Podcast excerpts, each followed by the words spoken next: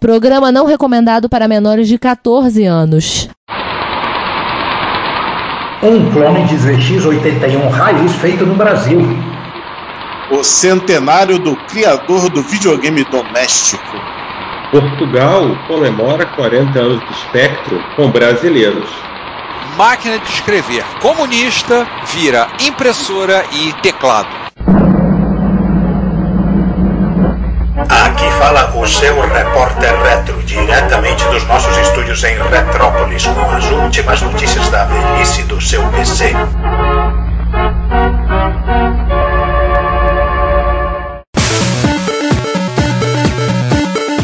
Bom, bom dia, boa tarde, boa noite. Bem-vindos à octagésima edição do Repórter Retro, né? Produzido diretamente aqui dos estúdios da agência de notícias de Retrópolis. A agência retropolitana de notícias. Ah, é.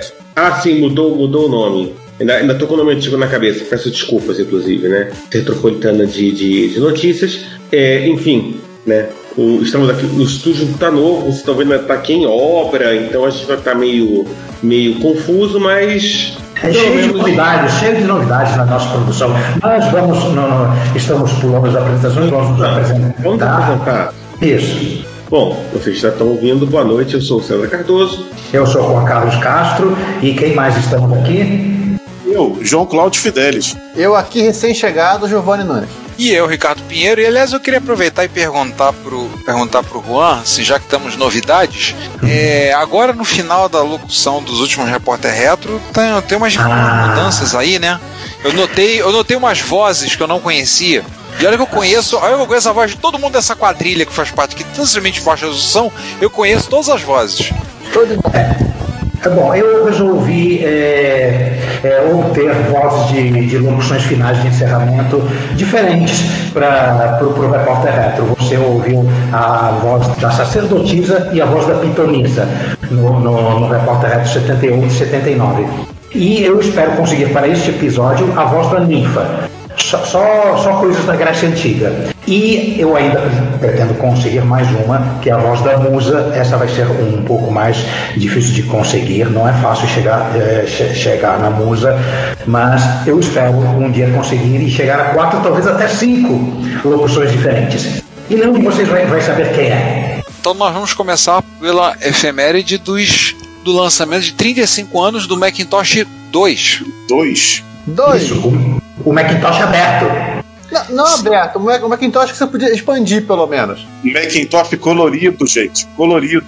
Isso. Macintosh desktop, Macintosh torre.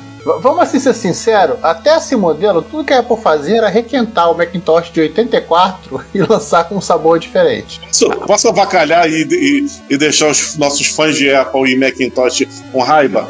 Macintosh amiga. Eu diria o Macintosh que copiou o Atari GS, o Apple GS, mas tudo bem. Vocês estão dizendo, na matéria da Macworld, chama ele de um Apple II moderno. Sim, eles falaram cores, slots, o drive embutido. Ele, tecnicamente, ele, ele, ele, é quase assim, um, entre aspas, upgrade do GS, porque ele trouxe ADB, monitor colorido, né? Todas as coisas que o GS tinha lançado alguns anos antes. E, e uma coisa que o GS não tinha, além do processador claro, o... O drive embutido, né? Não, o, o barramento dele. Ah, Pô, um, um baita de um 68020 no lugar daquele processador do, do Apple II, do Apple II GS. Agora, uma curiosidade, tô vendo aqui, lembrando, né, o, por exemplo, o responsável vice-presidente de desenvolvimento de produto da Apple na época era o Jean-Louis Gasset, que depois saiu e fundou a BI, né, do BOS das, dos B-Box. Gasset. Gasset.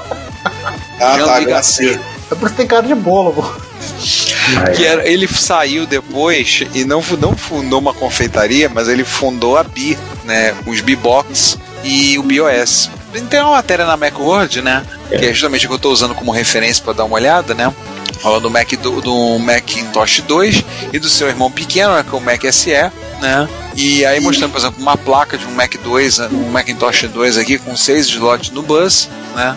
Aquele conector meio, meio louco no, no bus, né?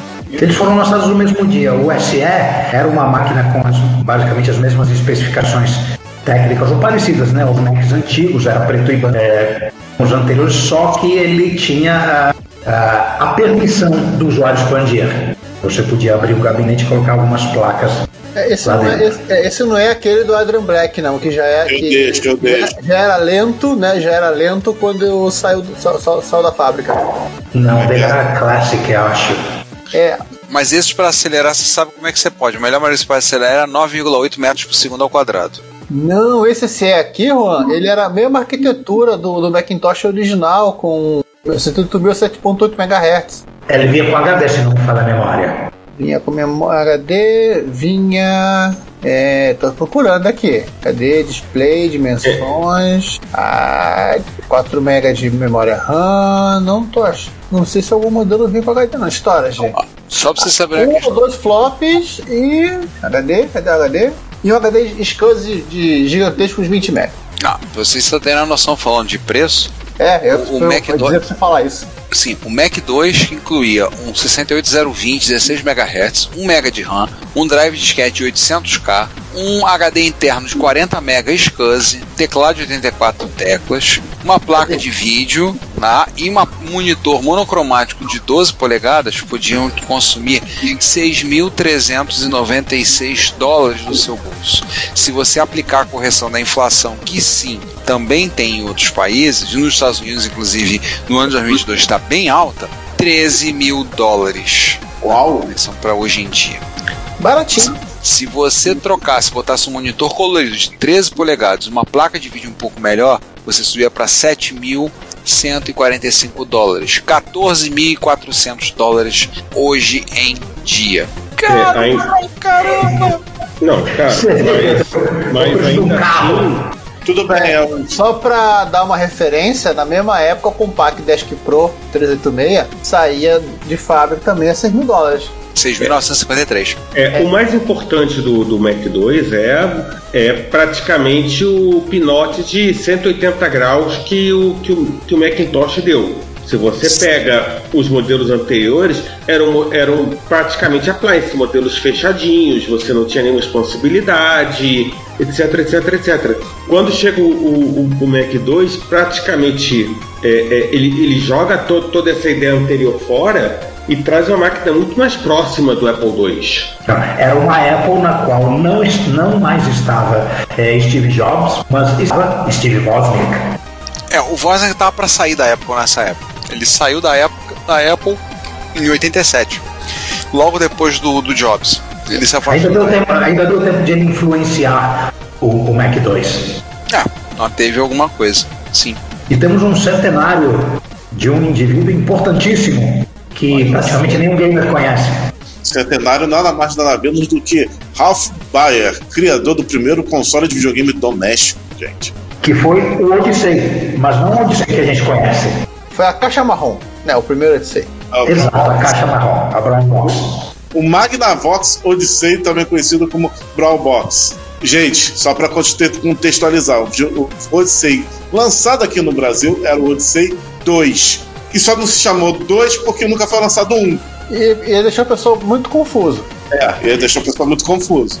É, é, O primeiro Odyssey era praticamente um né, ele discreto, nem, nem era microprocessado. Exatamente. Mas ele tinha, entre, muitas aspas, cartucho, né? Sim, E aliás, a curiosidade, eu não, eu não sabia que ele tinha também desenvolvido o Simon, que é o Gênios aqui no Brasil. Isso. Ele é o criador dos Gênios, nascido no, eh, nascido no dia 8 de março de 1922. Viveu, vi- viveu bastante, eh, morreu em 2014 aos 92 anos. E, gente, o Odyssey foi revolucionário também com outra coisa. Junto com ele foi lançado o primeira Light Gun. Aliás, Light Gun, nada. Ele era uma rifle gun, era um rifle de respeito. folgando, era pra você destruir literalmente o seu monitor. Exploda a TV. Exatamente. Cara, era um rifle de respeito. Eu fico, perguntando, fico me imaginando quanto custava uma, uma dessa na época. Eu fico imaginando como seria botar munição numa dessa. O Odyssey 1 tinha duas particularidades interessantes. A primeira é que você botava transparências na tela, grudada na tela, para formar um cenário. Isso ficou comum também em arcades dessa época aí, da década de 70. Só que do arcade não saía, né? É, esses aí saía. E a segunda coisa é que o Odyssey 1 tinha tanta pouca memória, mas tão pouca memória, que ele vinha com bloquinhos e você anotava os pontos que você fazia do jogo no bloco de notas. Não, não, João, João, você, tá, você, você não tá sabendo vender. O Odyssey salvava o score. bloco de notas. E o bloco de notas era bloco de notas físico mesmo. né? Era um bloquinho, você chegava com canetinha, lapisinho e você anotava. Então, Você, faz, você mesmo que tomava os pontos. Então, você salvava, salvava o score. O Atari não fez isso. Nunca fez. é. Verdade, você mantinha um, sa- mantinha um save do score, pelo menos. Em compensação, o Atari calculava os pontos. Você tinha que calcular na calculadora ou, ou na mão mesmo, na cabeça. E tem uma outra máquina que também foi lançada né, é, por esse mês, né? O Pong? Não. Não, bem Ainda mais não? recente. Bem mais 72? recente, ela tem uma, não, tem três máquinas, né? Então a gente vai falar da mais jovem delas, né? Que é o, o, o Amiga que ninguém quis, né? Ah, não, a gente tá falando do. Oh, desculpa. A gente tá falando do. 30, 30 anos do Amiga 600. Amiga que ninguém quis nada. Ah, a máquina é muito boa. Não, É. eu, tô dizendo, eu tô dizendo o seguinte, mas sim, mas é um amigo que ninguém queria que existisse, ninguém fazia questão. Não tô dizendo que a máquina Assim, seja é, ruim. é, o que, que, que a Commodore fez de errado nessa máquina? Ela botou a CS, ter mantido o AGA, caramba. Metia o 020 também, mantinha, fazia uma máquina que era o mínimo Mas era, mas era Commodore. Giovanni, eles fizeram essa máquina Você, você anos. Ah. e chamaram ela de Amiga 1200. Não, é, aí é que tá. Você provavelmente não, não conseguiria competir, fazer o Amiga 600 competir com os consoles se você colocasse o AGA. Até porque, vamos e vemos, quanto- quantos jogos tinham pra AGA? Questão de custo, né? Se eu não me engano, acho que foram uns 50 ou 80 jogos. E quantos processos? Era- OCS barra SS. Se bem que SS e OCS é a mesma coisa pra jogo. É, todo o resto da biblioteca do Amiga. Quase É. 2000, né? Uns 500. É, é, é, Não, 2000. Ah, então. 2000 jogos. Então, assim, é, pra quem entendeu, o Amiga 600 é aquela maquininha pequena, simpática, que foi pensado com a ideia, no caso, que ele parecer com o Commodore 64, né? Lembrar vagamente o Commodore 64. Né? Mas é assim, ele mostra como é que a própria Commodore não entendia os sucessos. A, a Commodore estava perdida. Ela não conseguia entender os próprios sucessos, as próprias falhas. Fez aquela máquina ali, né? E assim, é, tem um vídeo, por exemplo, do retro do, do Neil, né, do Retro Man Cave, que ele, ele reforma, né, um Trash to Treasure, que ele ele arruma um Amiga 600 e ele reclama do Amiga 600. Ele diz que é uma máquina que ele tem raiva Nossa. do Amiga 600, porque assim, ele não queria o Amiga 600, ele queria o achava muito melhor fosse o 1200, mas ele fala disso, né, naqueles vídeos dele de três partes, né, ele comenta sem raiva do Amiga 600. É, o, pra começar, o nome exato dessa máquina deveria ser Amiga 550. Na realidade, o nome de projeto dela era Amiga 300. Menos ainda. É, é sério. Isso, isso não é sacanagem, não. Algumas placas de, de versões, é, das primeiras versões, tá, tá A300, inclusive. Eu acho até que faria mais sentido. Mas eu entendo que mercadologicamente você vender um, um, um Amiga com uma numeração menor do que o 500 ia, ia complicar muito, porque provavelmente o, o comprador ia achar que é, um, um- um- é, uma, é uma versão menor do Amiga 500, não uma- Exatamente. um outro micro. Então, Se, se a gente comparar com os dias de hoje, foi o que a Microsoft fez com o Xbox. Porque do 1 ele pulou pro 360, que foi um, um grande sucesso, já que ele era superior ao, ao número 2 do PlayStation 2, mas depois ele voltou a ser o 1 com o Xbox One contra o PlayStation 4. Mas é aquele negócio, João, lembre-se de uma coisa, a Microsoft não sabe contar, né? O ano Pois é. maior que 4. XP, Vista 7, 8, 8.1, 10, 11. 1, 2, 3, 95, 98, 2000, 7, 8. Ela não sabe contar. A Microsoft é um bom referencial também. Mas lembrar assim, um dos problemas que tinham na Amiga sendo que eles mantiveram na questão de usar essa arquitetura é a questão de custo. Ele saía a 500 dólares, mas aí você queria botar ele no monitor e botar um HD, o preço dele já subia para perto de mil dólares. Você já, já batia junto com os PCs. Os É, e PCs olha, Mas, mas no final de contas, você comprava, especialmente na Europa, um Amiga 600, você plugava onde? Na televisão. menos pior, você botava na TV. Entendeu? Porque, porque a grande diferença é Arte, essa. né? É, o, o, o, o, assim, o Amiga, como o Amiga na Europa virou quase que um videogame com teclado, né, as pessoas plugavam na televisão, elas não plugavam no monitor. Não, e o. Nos Estados Unidos é que o Amiga era, virou praticamente uma máquina de, de estação de televisão.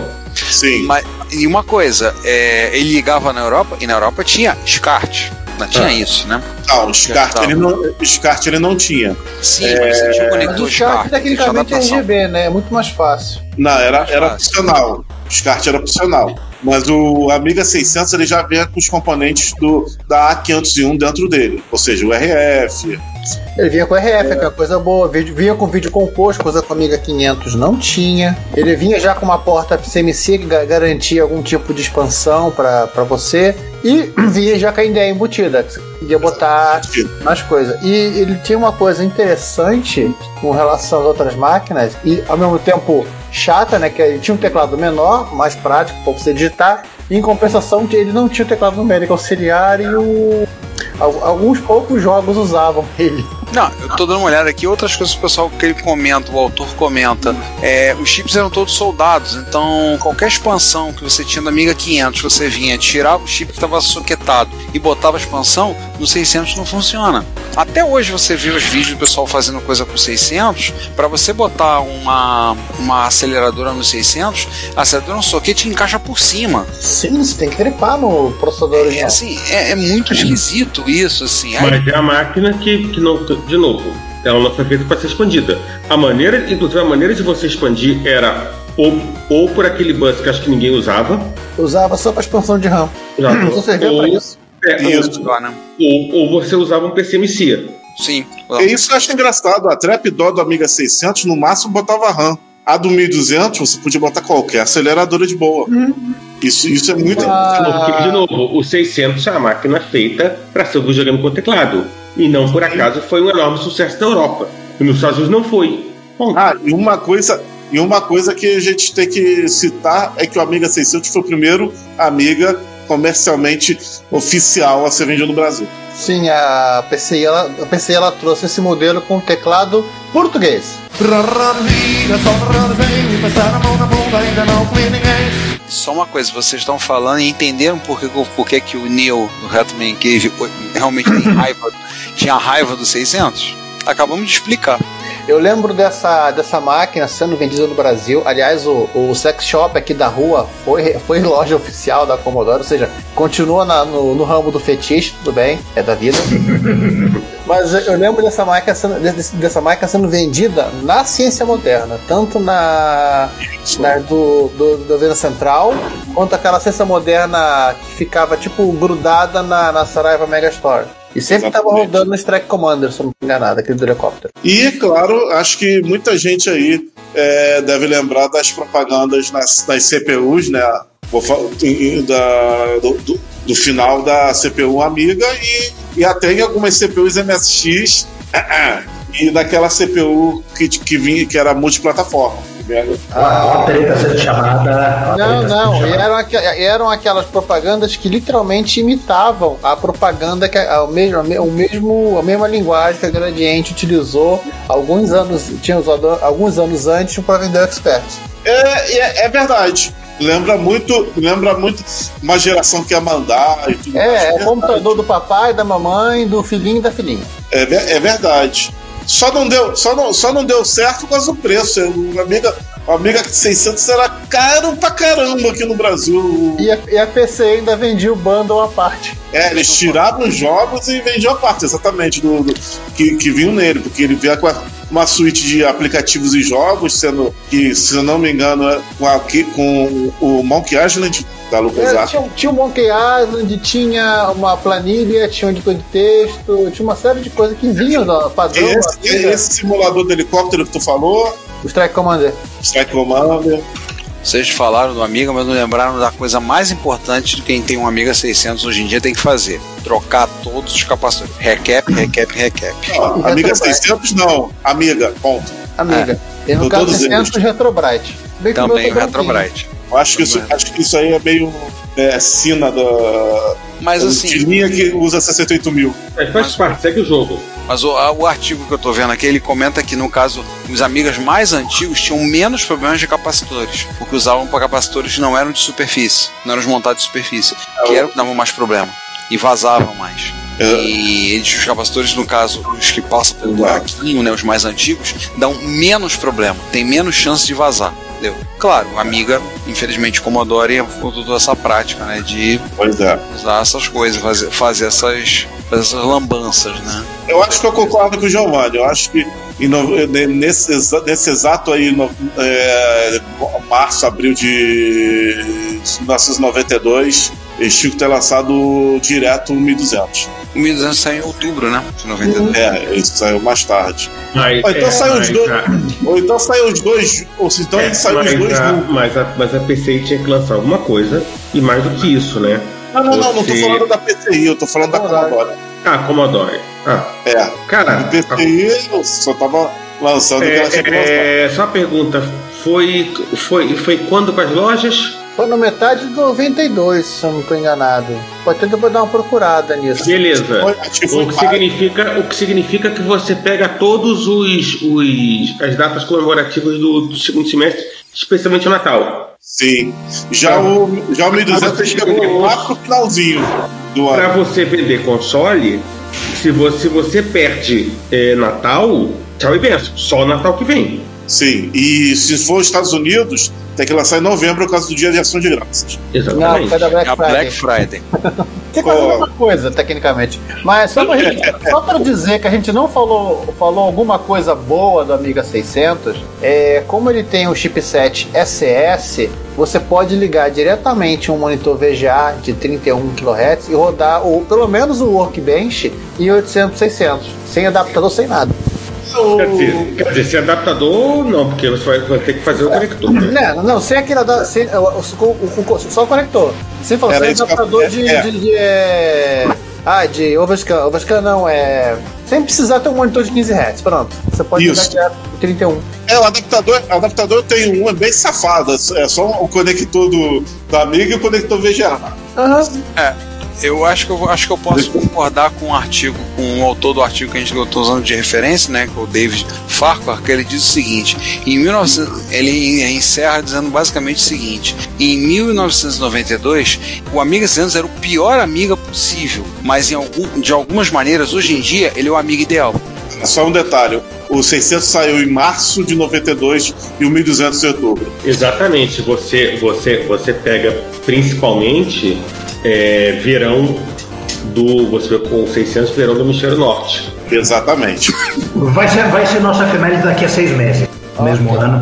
Ah, é, 1200, em breve vamos falar dele. E a próxima efeméride é uma coisa tão bizarra que eu achei que a gente tinha que mencionar. Provavelmente vocês não. é, um monte de gente nunca ouviu falar de- dessa bizarrice aqui. Olivetti M20. Primeiro micro de 16 bits na Europa. Não era PC, não era Intel, não era 68000, era baseado em Zilog 8001. Essa, essa máquina ela tem uma similaridade, uma coisa que me. Eu olho para ela, eu lembro direto naque, daquela carcaça de drive do CP400. Sim, lembro, concordo contigo. Eu acho, eu acho que é a origem da expressão design italiano do CP400.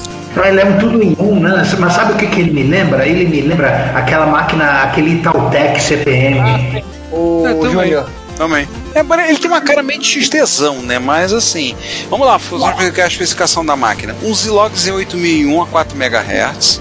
Eita. Não era compatível com o Z80, antes que alguém se pergunte, mas acho que isso é sabido e notório de todos os nossos ouvintes. Né? Falamos Você- muitos e muitos e muitos e muitos anos atrás no, episódio Processalado B. Sim, é 128K de RAM, podendo expandir até 512K, 512K 12K de ROM, dois drives de disquete com um disco rígido como opcional, porta serial paralela. E o sistema operacional era o PCOS. É o, Professional Computer Operating System, é o é o PCOS. partido da causa operária no software. E assim, e, antes que alguém se anime, não, não era compatível com a MS-DOS. E com processador diferente nem podia, né? O Z8000 era uma arquitetura totalmente estranha e bastante bugado, né? Foi um É. fracasso, né, da, da, da Zilog. Foi, foi um bagaço. Então, assim, Gente. a, a própria Olivetti fez coisa, né? Então ela fez editor de texto, fez aplicativo, fez algumas coisas lá, né? Aí ela tentou fazer o M20 emplacar, não estava conseguindo enfrentar a Avalanche, que era a arquitetura PC, né? A abertura da arquitetura PC. E aí, pouco tempo depois, ela já fez um M24, que aí esse era, era IBM PC compatível. Aí depois, e... só de raiva, eles compraram a Icon.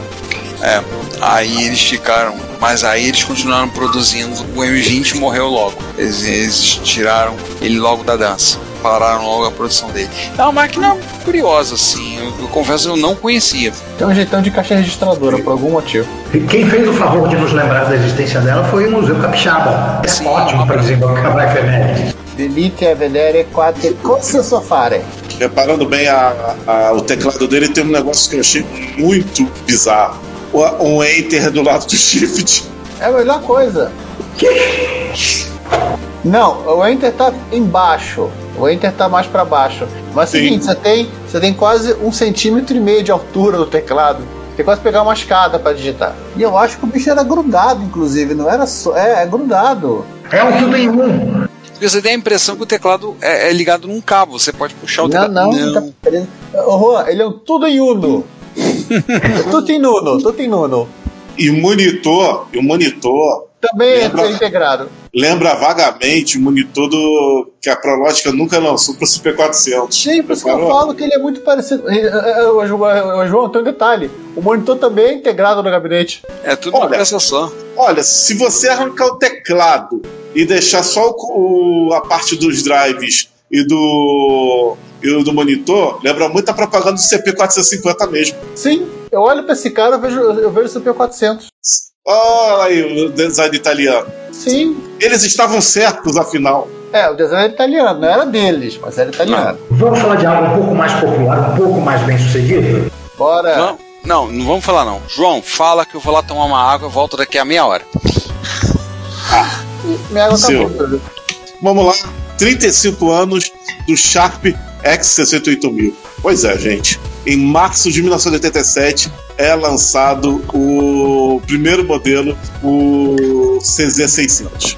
Aquele icônico de, de torre e dos drives que todo mundo vê por aí. O... Já, eu sei o modelo cinza e o preto é, como opção ou saiu só o cinza? Cinza e preto, primeira opção do CZ600. Ele vinha, esse primeiro modelo ele vinha só com um mega de RAM, mas tudo bem, estamos falando de 1987, então o mega de RAM era super ok.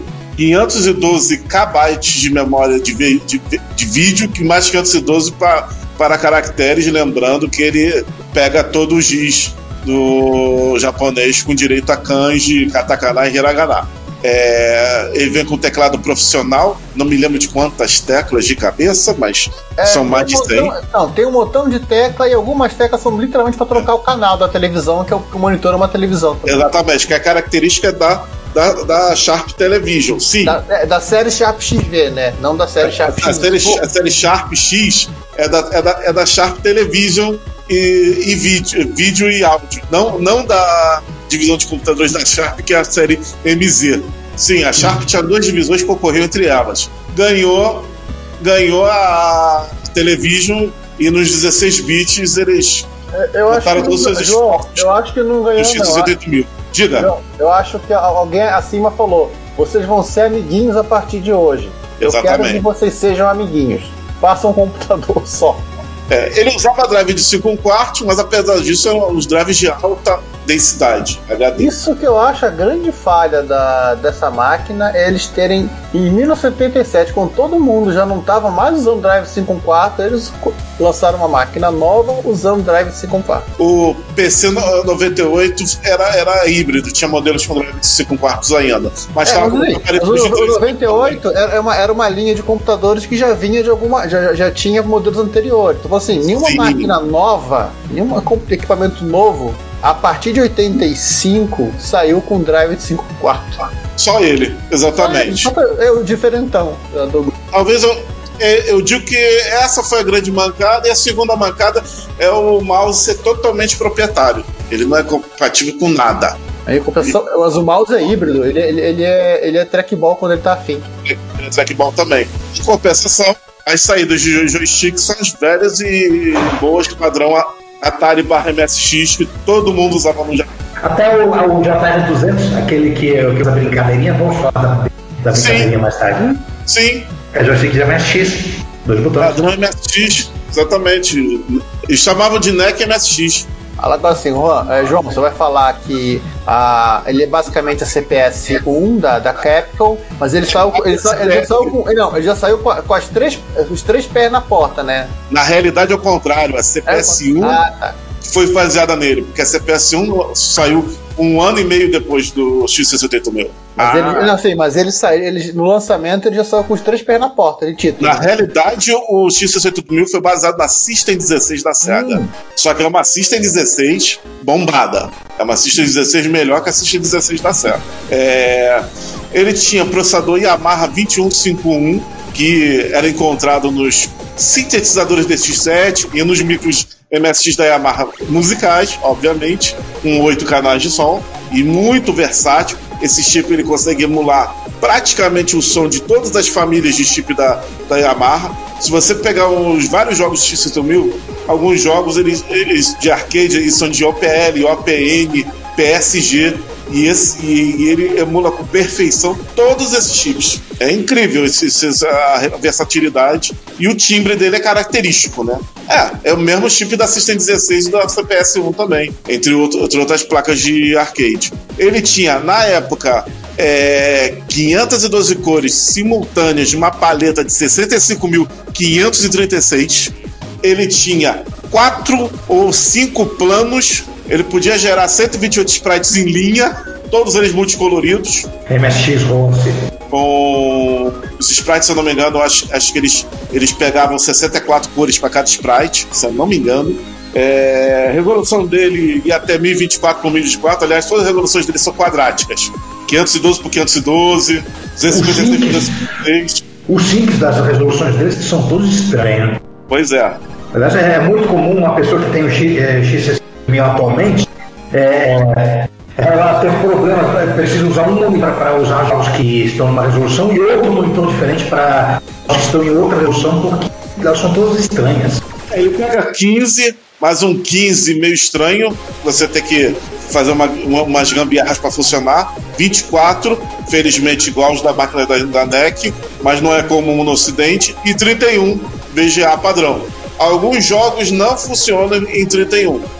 Pouquíssima coisa funciona em, em- só em 24. A maioria funciona 15 e 24, muitos funcionam em 31, mas alguns jogos mais antigos não funcionam em 31, felizmente. Ou seja, um 17 e 21 não te satisfaz 100% no X68000. Mas dá para rodar uns 80% de coisa. Mas seria bom daquelas plaquinhas para te ajudar, estilo é, GPS. Como é que é o nome? Se o Ricardo tivesse aqui. GBS. GBS. É, se Mas- GBS. É. O processador é o Motorola 68000 de 10 MHz, isso nesse primeiro modelo. Mais tarde tiveram versões 16 MHz e o 030 de 16 e de 25. Ele era expansível, se eu não me engano, até 12 megas no, nesses modelos com 68000 puro. E o no, do 030 eu acho que até mais do que isso. Acho que ele ia para 24 ou 32 megas. Ele aceitava aceleradoras várias, várias coisas, mas ele tinha um negócio muito escuro. Isso aí é meio que, é, que é um furo da arquitetura. O modelo original vinha com 1 mega de RAM. Se você quiser botar uma placa para 4 megas, você precisa botar mais 1 mega de RAM na, interno, no slot interno dele para ele pegar o, o resto da memória. Senão, ele não bypassa o buraco.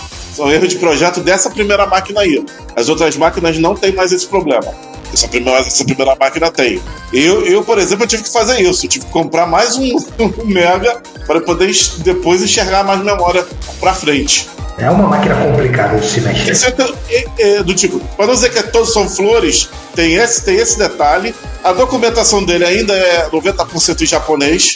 E, e Yuma OS não é muito familiar em relação ao, ao, ao DOS. Tem alguns comandos, mas não são todos. Tem muito comando diferente. Parece que tem coisa de Unix no meio. Ninguém do Japão, é. João, ninguém do, do Japão reclamou da documentação. Mas ele tem um sistema operacional em janela ba- bacaninho, o SX Windows. Isso é Dá pra quebrar o galho com ele, mesmo em japonês. O basic dele é, é- é da Hudson Soft, meio parecido com o do MS-DOS, mas tem comandos específicos dele. Também carece de maiores informações. É, E eu acho que o terceiro grande problema do X68000 é o mesmo do Amiga, capacitores. Também tem que trocá-los. Quer dizer que a Sharp foi Zura também, foi uma máquina pagada pra caramba e usou capacitor de baixa qualidade? É, ou então eles foram ingênuos e pedindo recomendação de fornecedor de componente para acomodar. Aquele negócio, 30, 30 anos depois, e os capacitores vazaram. Não é problema nosso. É... Falar em capacitores vazados, já acho que para se, se, a gente deixar isso aqui vir o dossiê de X68, não é porque. Pois é. Não, né? Apesar dele ser uma máquina espetacular para games, inclusive para o desenvolvimento de jogos, já que as empresas usavam ele como desenvolvimento para arcades que usavam o 68 mil, não só a CPS 1, mas também System 16 e, e outras, e até para o Mega Drive, tinha, gente, tinha várias empresas que faziam jogos para o X6000, depois a SEGA é, entrou em contato com elas e exportaram os jogos para o Mega Drive e não, e não foi com tanta dificuldade assim. É, além desse, de, dessa característica de desenvolvimento de jogos, de plataforma de desenvolvimento de jogos, ela também é, ocupava os mesmos nichos do, do ou seja, é, edição de vídeo, edição de imagem, áudio.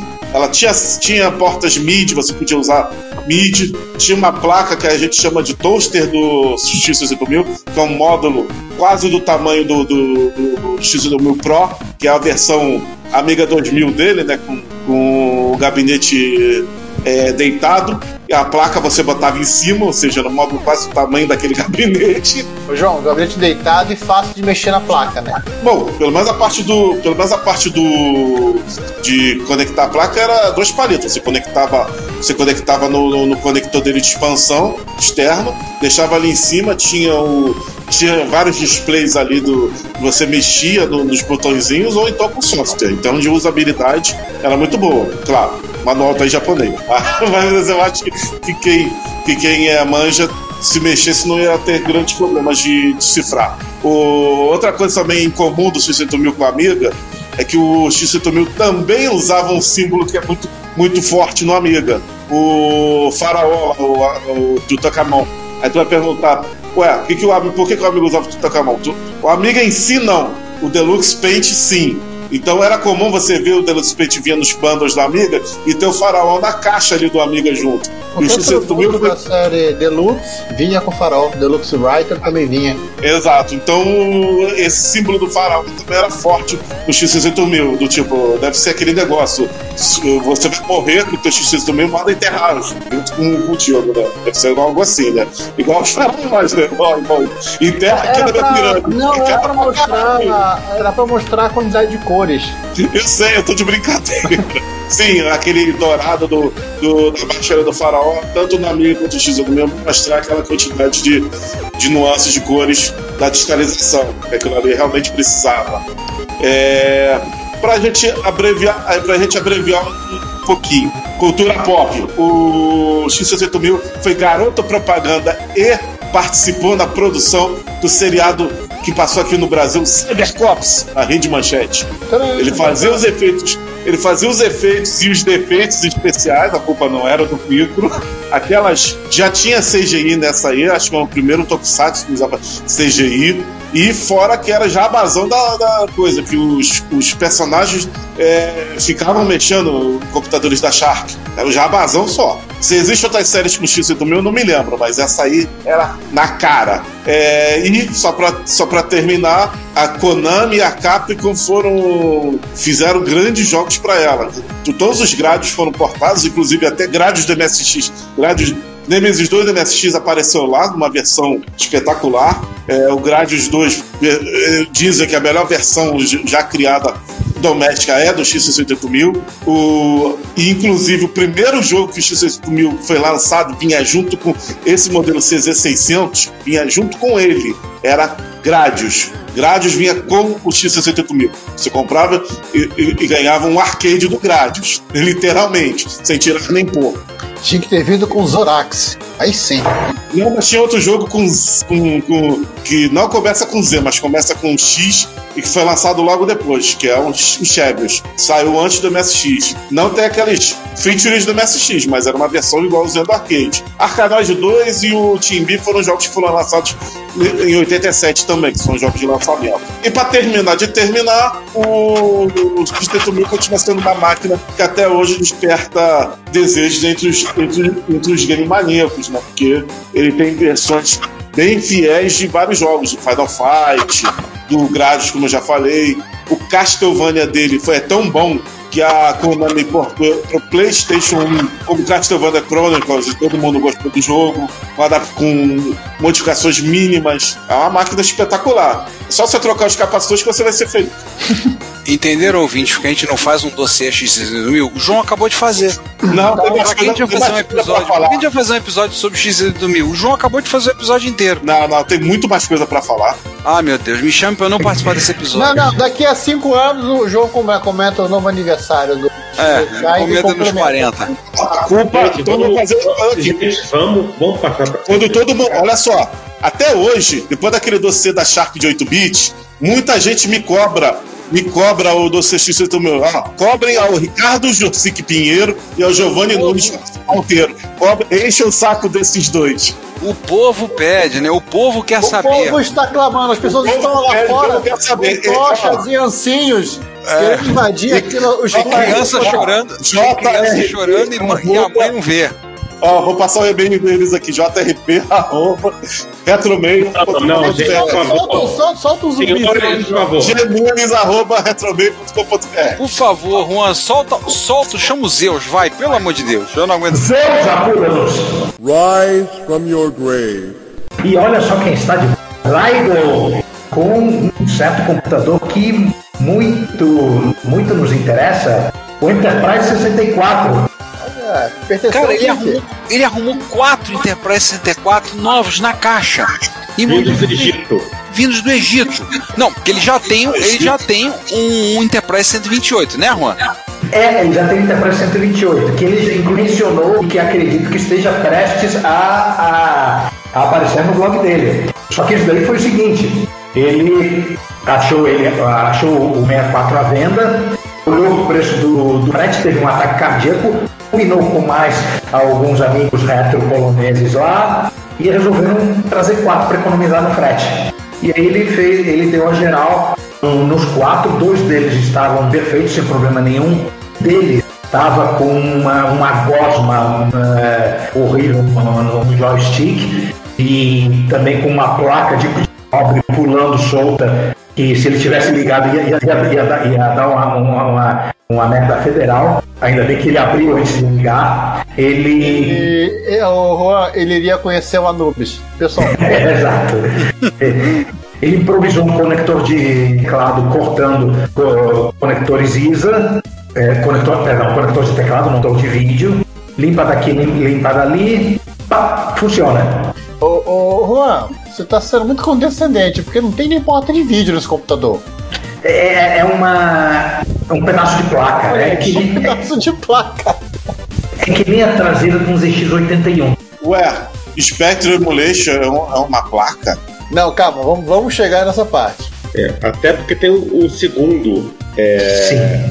é, dos quatro que ele, que ele tá cuidando, e esse é um pouquinho mais complicado. Esse, esse ele teve, além de limpar a gosma, teve que é, imprimir em 3D o joy cap e o, e o conector da, da, da, da porta de expansão, né, teve que trocar um simpático transistor, E a membrana de teclado estava quebrada. Teve É, que trocar por um, membrana de, de teclado quebrada, teve que trocar por um flat. É. E aí, com tudo isso, ele teve tempo de começar a olhar os upgrades. E aí, ele achou um, né, nos fóruns húngaros de Enterprise 64, achou um, um polonês que também é membro da comunidade Spectrum polonesa, É um, que- patri... é um Patrício aí. né, e que criou um monte de expansões para Enterprise. Entre elas, você tem é, uma porta de mouse joystick PS2, um, né, uma interface de drive, uma expansão de RAM, um cartucho deve ser, deve ser de Basic, né, Basic, um Bus Bridge e Sim, aí tem o emulador de Spectrum. Adorei o Is Basic. É. Você sabe que toda vez que vocês falam no, no Enterprise, uma coisa de porta expansão, eu tenho que me conter pra não fazer uma piadinha tracker. Não, pode fazer. É sobre engenharia total isso aqui. Ah, não, é completamente, né? Eu tenho que chamar o Scott, né, pra fazer, a, pra fazer os upgrades. E aí. Computer! Computer. E aí ele é, testou. E com, o único detalhe do que não tipo, precisava algo mais interessante foi que é, o emulador de o, a Buzz Bridge, né? Ele plugou o emulador numa Buzz Bridge, mas precisava de mais memória. Ele teve que instalar uma, um cartão de memória, uma expansão de memória antes do, do emulador de Spectrum. E aí você vai vendo a foto que o, o- literalmente o computador vai crescendo pro lado. É, e, e- e é por essas e outras que as pessoas simplesmente não fazem mais expansão sidecar hoje em dia. Fazendo um puxadinho, um puxadinho, vai botando um puxadinho, vai indo. TI 99.4A Feelings. É, a mesma coisa. Ah, a, seção disco da Enterprise plugada da seção de. a seção de engenharia. É, aquela é- interface para aquela interface para Atari é, XL XZ né, que a, a Atari queria fazer não era puxadinha, era uma casa toda do lado. Não, eu me lembrei do, do, das- dos sidecars do, dos TI 99 4A. Pô, o Amiga 500 também tinha. Até porque o 500 não tinha mu- muito pra onde expandir, né? Então tinha que ser puxadinho. Cara, o Amiga, o Amiga 500 era puxadinho. Tu viu o Amiga 1000? Amiga 1000, o, o- o- o gabinete todo do lado. Ferrou. Gabinete de Amiga. Mas assim, eu tô vendo aqui o. Aliás, um dos vídeos que ele tem, ele botou um aquele jogo da Ocean, né? Que foi feito versão pro, Enterprise 64. O jogo Batman da Ocean. É, na, na realidade, o jogo da Ultimate. Ou, com- ou como o pessoal gosta de chamar lá hoje em dia, é. É, da Ultimate, verdade, verdade, da Ultimate. Na verdade, A um, um dos jogos- Publisher. na verdade, um dos grandes jogos picareta do Batman. Ó, conseguimos a licença. Ó, ah, pega o jogo que você tem aí e muda os gráficos. É o Batman. falar em picaretagem, Só- Não, Não, só, mas, esse, mas esse Batman aqui não é licença do filme, não. É licença só de quadrinhos. É, Sim, mas não agora- agora... quadrinho. Mas não tem nada a ver com o filme. Você com, com, Sim. com nada, né? mas só um comentário pra quem não entendeu a referência. É, o Juan fez uma. O Juan, no ano, no ano de 2021, ele doou o Enterprise 128 para o Drive. Ele é citado no final dessa matéria sem, sem ser citado. Se você Sim, no, no finalzinho ele escreve assim. E isso é tudo por enquanto. No entanto, nosso amigo brasileiro eh, doou um belíssimo Enterprise 120, no qual estarei trabalhando em breve. Espero eu que, que eu não tenha que esperar mais dois anos para o post do blog dele. Quando a gente falou com o Drago, né, levou um tempo para Ele chegar. mesmo Né? porque ele não viu por dentro como é que tá o amigo. Não, Ah, quando lev- levou um tempo, levou um tempo para ser enviado. Todo o processo de envio, né, não é exatamente rápido, né? Levou quando a gente Sim. chegou a máquina lá, a gente falou com ele, ele teve um problema, ele te contou, mostrou que ele estava dando, ele tava fazendo obra. Ele Eita. falou, vai demorar para eu poder mexer nesse micro, mas ele tava fazendo uma Acho que ele sofreu um alagamento, não foi, Juan? Pera aí, o cara relaxa de consertar computador, consertar na casa, é isso? É, uma coisa assim. Eu acho que ele tava, acho que ele teve um alagamento na garagem dele, uma coisa assim, a gente tava lá e teve que tirar tudo. Aí ele falou: "Eu vou mexer assim nessa máquina, vou fazer um post, vou fazer um post no blog, mas não vai, mas vai demorar um pouco". Ultimamente, esse lance de, de, de água tá, tá, tá ferrando nossos amigos retrocomputeiros. É, o povo europeu tá tendo problema, né? Não, aqui no Brasil também, lembra do rapaz lá? É, o que digo o Jambeta, né? Isso. Né? Digo o Jambeta que teve que se recuperou um Amiga 1200, um, pelo menos um Amiga 1200 e um Commodore 64 de um alagamento. Ele tava de bobeira na casa dele, aí viu uns, uns, uns- uns computadores boiando assim, ele pulou no. E ele pulou pra. pra- Não, ele veio trazendo, ele veio trazendo assim, veio vindo, a correnteza veio trazendo, ele botou uma jaqueta amarela e parou na frente e fez. Que nem um pica-pau. Giovanni, você, ó, ó, ó, olha que eu percebi a maldade da tua piada, hein, Giovanni? Do quê? É, eu percebi, micro da Commodore boiando, eu percebi Ah, a maldade da tua piada. da Commodore não afunda. É, eu entendi a tua piada. Olha, olha, vocês, vocês, vocês estão é, provocando a ira. Giovanni, ó, ó, Giovanni. Vocês querem o meio do Giovanni, eu passo de novo. Não, ele treme. vai ter lá em Campinas já já. É só uma coisa. é, eu só queria lembrar que a gente não pode atrair a fúria de Jack Tramiel. Por esse podcast. É, Mas Ô, Jack coisa, Tramiel. O Jack Tramiel ele, ju- ele jurou morte a Commodore quando ele saiu pisando o fundo do, da Então, do então, carro. então, se duvidar, então, se duvidar, ele vai te dar um afago hoje de noite. Então, vim puxar meu pé. Pô, falando de picaretagem, vamos falar de uma picaretagem que, eu, aliás, temos uma pessoa que teve participação direta, né, nesse processo de restauração. Ah, é que um participou, que participou, assim, assistiu isso em, em grande estilo, né, com bastante informações exclusivas a respeito, né, que é a restauração do Micro Ace, né, Opa! Então, em linhas gerais, para quem quiser saber maiores detalhes, vai lá ler o post no site, que os posts estão muito bons que o Juan escreveu, super explicadinhos, mas ele vai contar em linhas gerais. Aconteceu o seguinte, vocês lembram daquela chuva de Sinclair que, que veio para cima de mim uns meses atrás, no ano passado? Apareceu o ZX80, apareceu aquele AS1000 e apareceu um micro que era um clone que eu achava que era de ZX81, na verdade era de ZX80, chamado Micro Ace. E eu acabei repassando ele para um camarada que mencionaremos é, daqui a pouco também, é, o- o- a maneira pela qual eu conheci esse camarada, Augusto Bafa, é, falaremos mais tarde nos Manos Barça. Mas então eu, eu passei o, o, o para ele e ele restaurou. Esse computador era um clone do ZX80, o predecessor do ZX81, e os caras copiaram tudo assim na cara de pau, inclusive a ROM. Só que eles é, fizeram o seguinte: inverteram as vias de dados, o terceiro e o quarto bit dos dados da ROM, para que ela ficasse diferente. E esperavam que a Sinclair não notasse. Notou. Aham. Aí ele fez um dump na ROM. Eu fiz a inversão dos bits assim no, no arquivo, não fiz um programinha em C e vi que ela era rigorosamente idêntica à do ZX80. Para não dizer que era rigorosamente idêntica, na hora de exibir mensagens de erro eles trocam o caractere barra pelo caractere dois pontos e só. E tem toda a história da, da- da restauração, como ele ficou, a imagem, etc. É, est- estão lá no, no, no, no post do nosso blog lá. Então vocês vão lá e vejam a, a versão longa da história, que está muito interessante e muito picareta. Vamos passar para mais um. Passar as outras. Aliás, nós vamos falar do, de um cidadão que nós falamos muito. Aliás, é, César, por favor, faça as honras. Hello, Cave Dwellers. O Neil, né? Do Hatman Cave, aliás, o dono do. Atualmente o, o curador da caverna, The Cave, fez uma série, lançou dois vídeos, né, acho que não lançou o terceiro, daquela série dele de Trash to Treasure, de restauração de um Apple IIe. E eu não vi esse vídeo, ainda tá na fila. Faz parte da, do grande repertório de vídeos de retrocomputação que eu não assisti ainda. Eu não vi. Alguém assistiu? Eu assisti só uma parte, tem um grande banho. Ele dá banho em, to- em todas as placas. Foi só isso que eu vi. Peraí, ele dá o quê? Não entendi. Banho. Nossa, a coisa tava feia então, hein? É, eu- eles, é, parece que eles, eles gostam de seguir esse padrão. Assim, é, é recomendável por tirar qualquer sujeira que o- os seus olhos não estão enxergando. Ainda mais que. É, eu.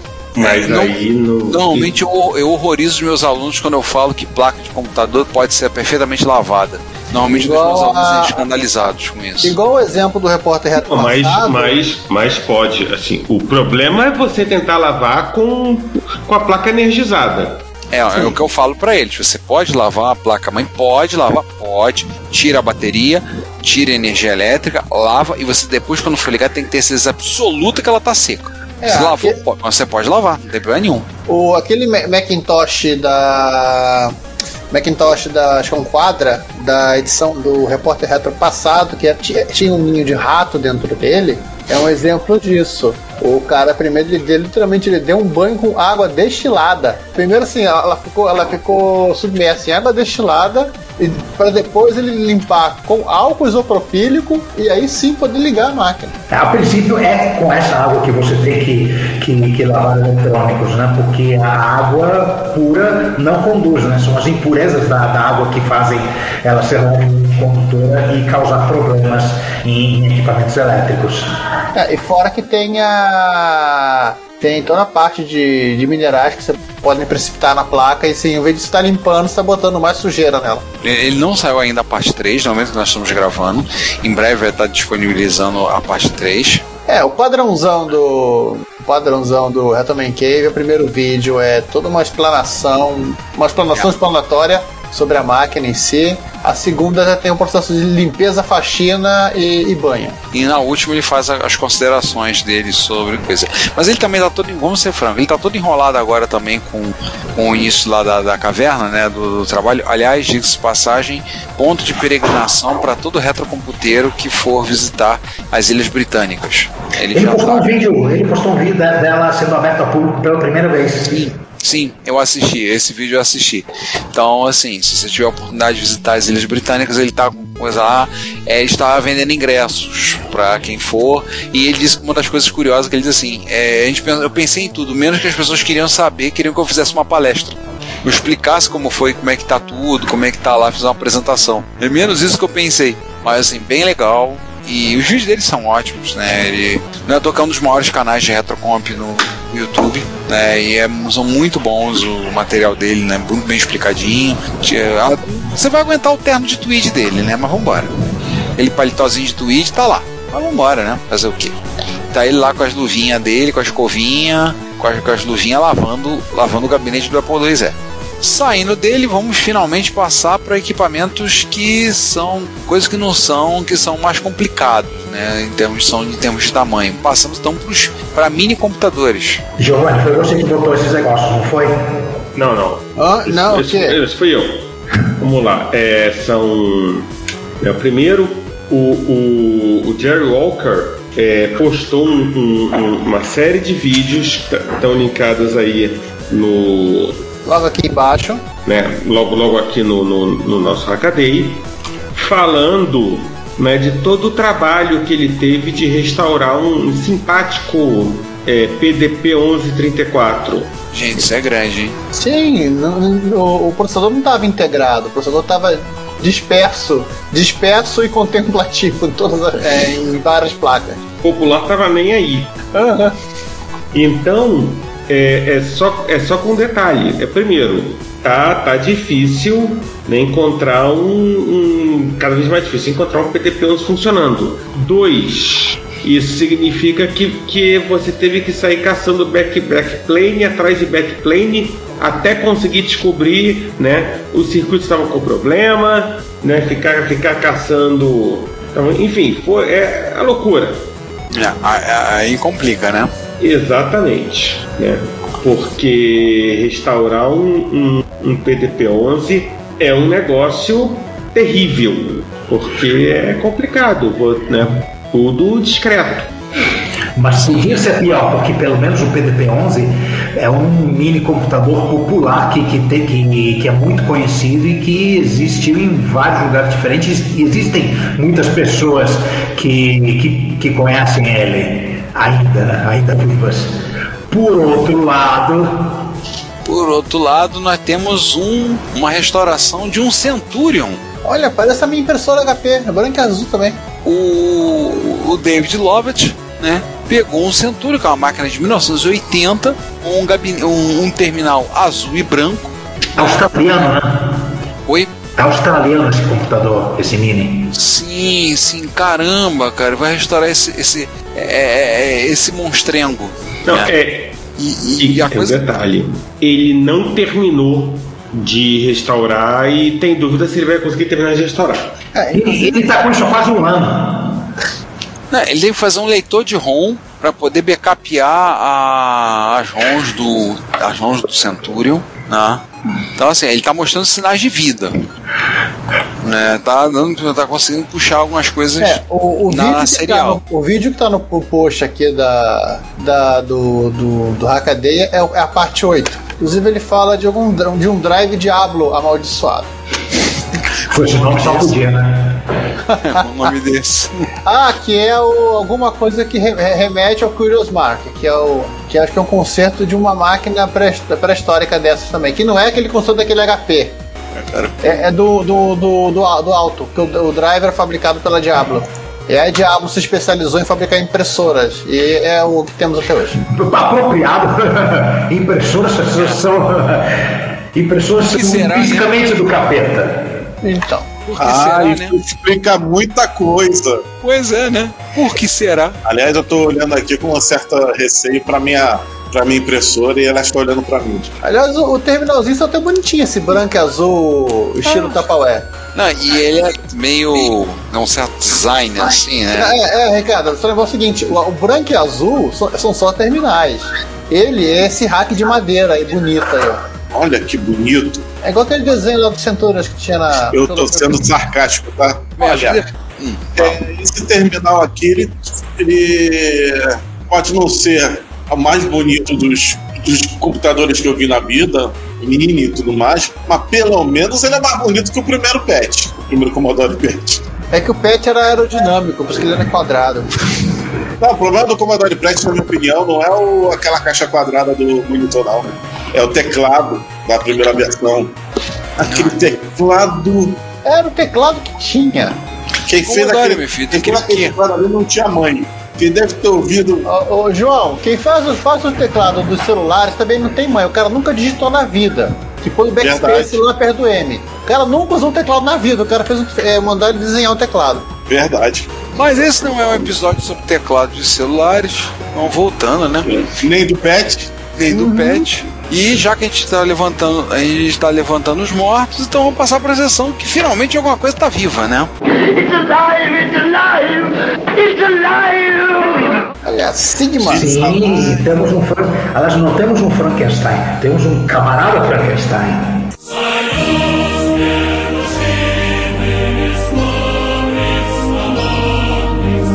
É, cara, é uma impressora. Como é que Não, é uma máquina de escrever. É uma máquina de escrever elétrica Feita- da Alemanha Oriental. Modelo Sigma SM, SM8200i. que é um rebranding da da Erika S3004. Coitada da Erika. O que a Erika tá fazendo essa história? Não sei. Tem o Mas a Érica barra Sigma, o camarada que, que, que pegou essa, essa, máquina de escrever, descobriu que, ela, que ele tinha uma, uma interface, uma interface serial, de 26 pinos. que era usado em, um outro, em outros dispositivos na Alemanha Oriental e que basicamente é RS-232. O cara fez engenharia reversa do protocolo e colocou a máquina para funcionar de impressora, aliás, não só para funcionar de impressora, mas para funcionar de terminal também. Você é, configurando lá internamente, você consegue fazer os, o- as teclas digitadas saindo pela, pela interface serial. É, deixa eu explicar uma coisa aqui que eu entendi esse negócio. É, é o seguinte: na Alemanha Oriental, ela se chamava Erika. Quando era vendida no mundo ocidental, ela, ela tinha um rebrand de Sigma. Agora a coisa mais doida, ela usa uma codificação de caracteres que era o GDR ASCII, que eu nunca ouvi falar. E olha que já vimos muita coisa esquisita nesse GDR, que. GDR. German Democratic Republic American Sim. Standard Code for Interchange.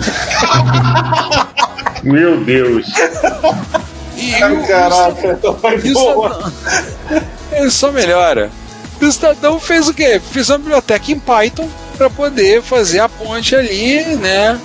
Ele portou inclusive para Rust e aí ele conseguiu ter um terminal, as, um modelo às antigas. Cara, aquela, aquela interface que transformava uma máquina elétrica em impressora aqui no Brasil virou uma coisa tão normal agora.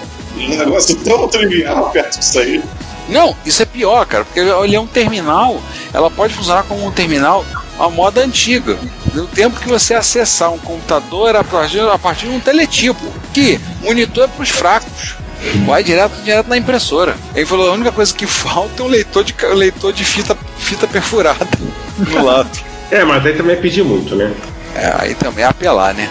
Ué, no Prime the Pump, do David Welsh e da esposa dele, a, Teresa, ele conta que assim, ele conseguiu por 49 dólares um teletipo que era é, código Badô, que ele teve que fazer a interface e o software para imprimir, imprimir um TR-80 dele.